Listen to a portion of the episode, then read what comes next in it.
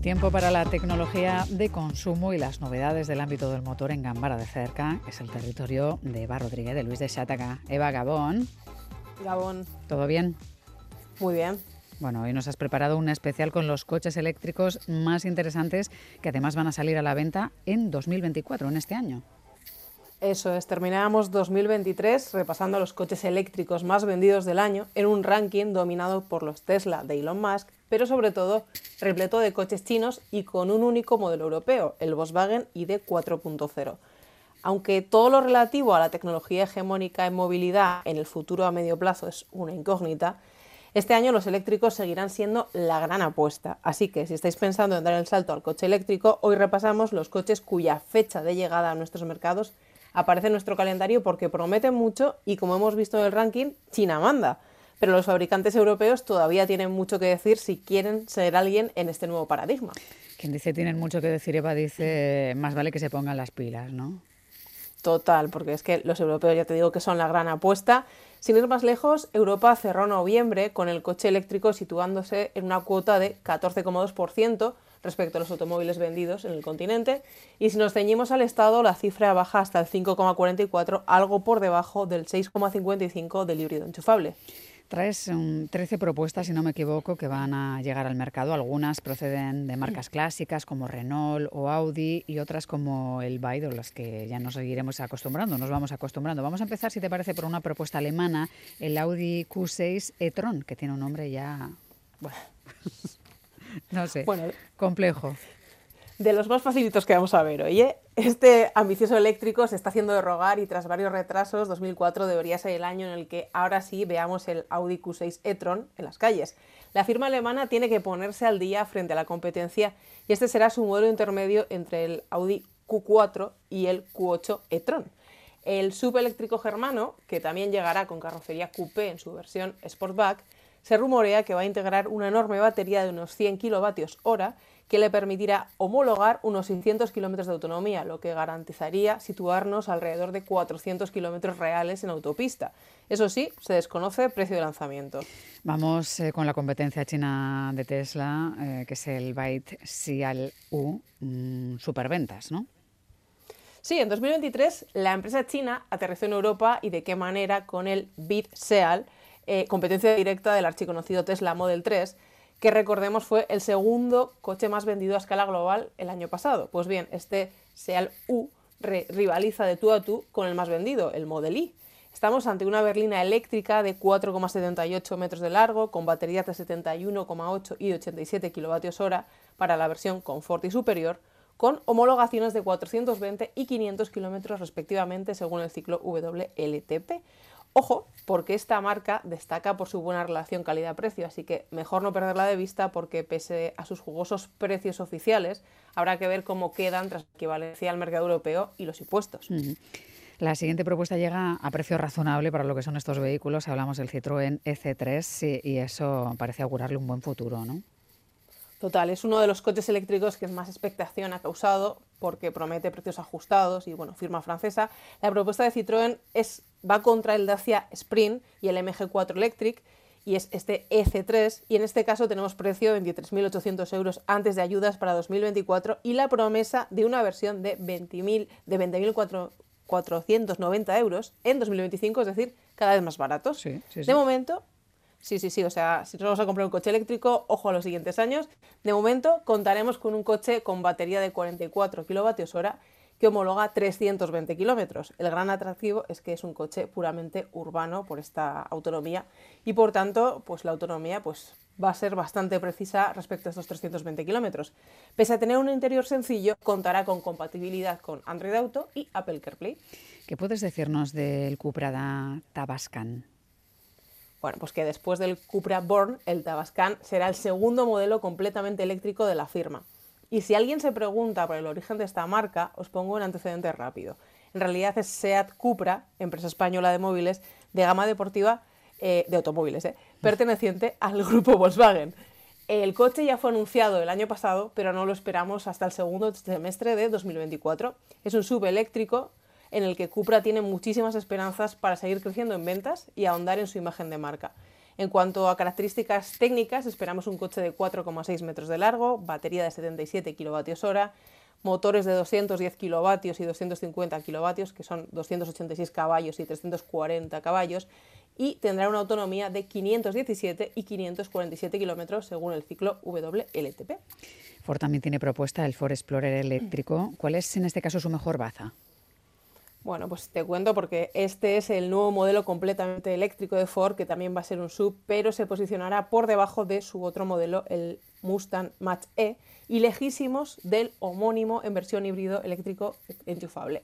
Eh, desconocemos detalles de batería y motores, sí sabemos que es un coche que se asienta sobre la plataforma MEP de Volkswagen. Vamos, esto de MEP lo vamos a oír mucho, que cuenta con la tecnología de la casa alemana con una estrategia modular altamente adaptable.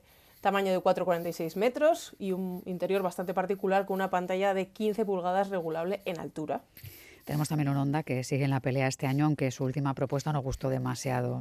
Ahora presenta un nuevo vehículo de nombre impronunciable, Eva, salvo que sea de eléctrico, entiendo, y, y NY1, no sé si es New York One o de qué estamos hablando exactamente, ¿cómo se pronuncia el nombre? Pues yo lo pronuncio tal cual.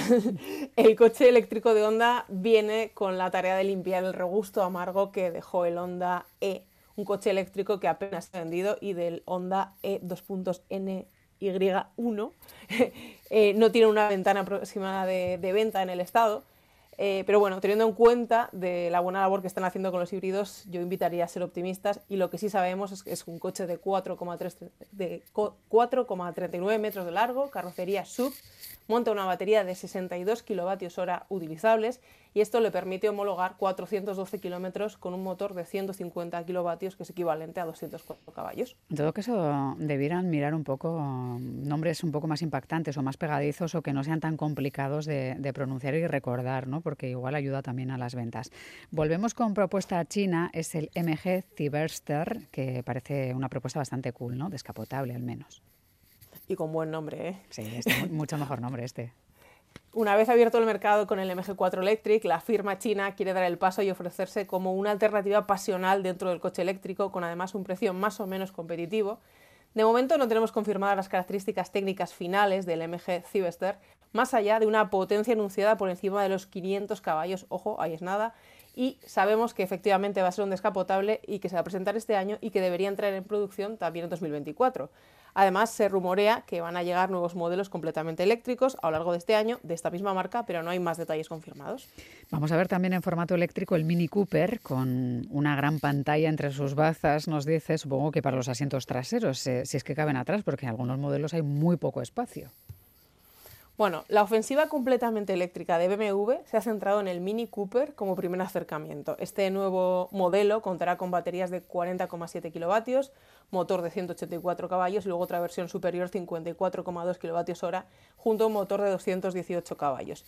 Aunque no hay fechas concretas, no deberíamos tardar en verlo en la calle.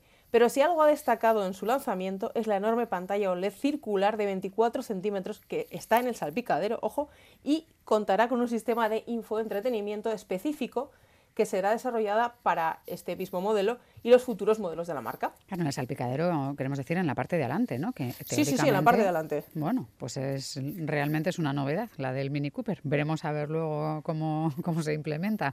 ¿Qué tal le están yendo las cosas a los de Polestar que, que llegan con el Polestar 3? Bueno, pues la verdad es que se le ha atragantado un poquito los lanzamientos a esta marca porque este Polestar lo conocimos en 2022 y debería haber llegado al viejo continente el año pasado, pero no. Esperamos que este sea su año. ¿Qué esperamos? Un sub eléctrico que superará los 90.000 euros, repleto de tecnología, batería gigantesca de 111 kilovatios hora para ofrecer versiones de 489 caballos y 517 caballos con autonomías de más de 600 kilómetros según el ciclo WLTP. Llega también el lujo con el Porsche Macan eléctrico. Supongo que el precio desatado, si es que lo sabemos, ¿no? Un poco por lo de Porsche ya nos da una pista. Eso es, no lo sabemos, pero apunta alto. Si 2024 será el año del Audi Q6 e-tron, también será del Porsche Macan eléctrico, porque estos dos modelos son hermanos y se han ensamblado sobre la misma plataforma PPE, las siglas de la plataforma eléctrica de Audi, que es lo que encontraremos bajo el capó. Las características técnicas, por tanto, son bastante similares. Batería de 100 kWh y versiones Macan, Macan S y Macan Turbo que elevarán la potencia por encima de los 600 caballos. Eso sí, con el diseño y acabados premium y ese puntito aspiracional de la marca que obviamente se va a dejar notar en el precio. Ya te digo, no sabemos lo que es, es una incógnita, pero efectivamente apunta alto. Tres propuestas aún por delante, Volkswagen, Tesla y Renault con su Renault 5. No sé si esto va a ser un modelo vintage.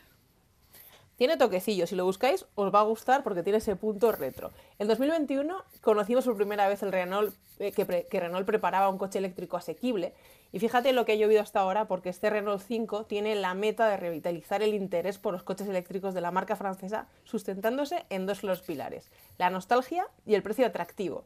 Su presentación y lanzamiento se espera antes de que termine este año y podemos esperar versiones con baterías de 40 kWh para los modelos de acceso que se supone que va a llegar más tarde, y una versión inicial de 52 kWh que servirá para testar la acogida del modelo. Además, ha anunciado que va a estar por debajo de los 25.000 euros de precio de salida. ¿Qué nos dices del Tesla Model Y? ¿Seguirá arrasando en ventas? Yo te diría que sí. Estamos ante la renovación del modelo eléctrico más vendido del Estado y el coche de Tesla más vendido en Europa, llamado Tesla Model Y Juniper.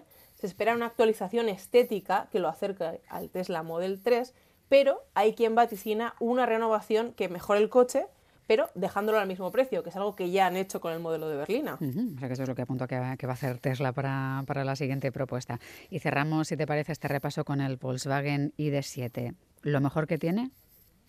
Bueno, a ver, este coche lo hemos visto en noviembre y el ID.7 llegará a nuestras calles en 2024 confirmado. Es el modelo en el que la firma tiene más esperanzas puestas.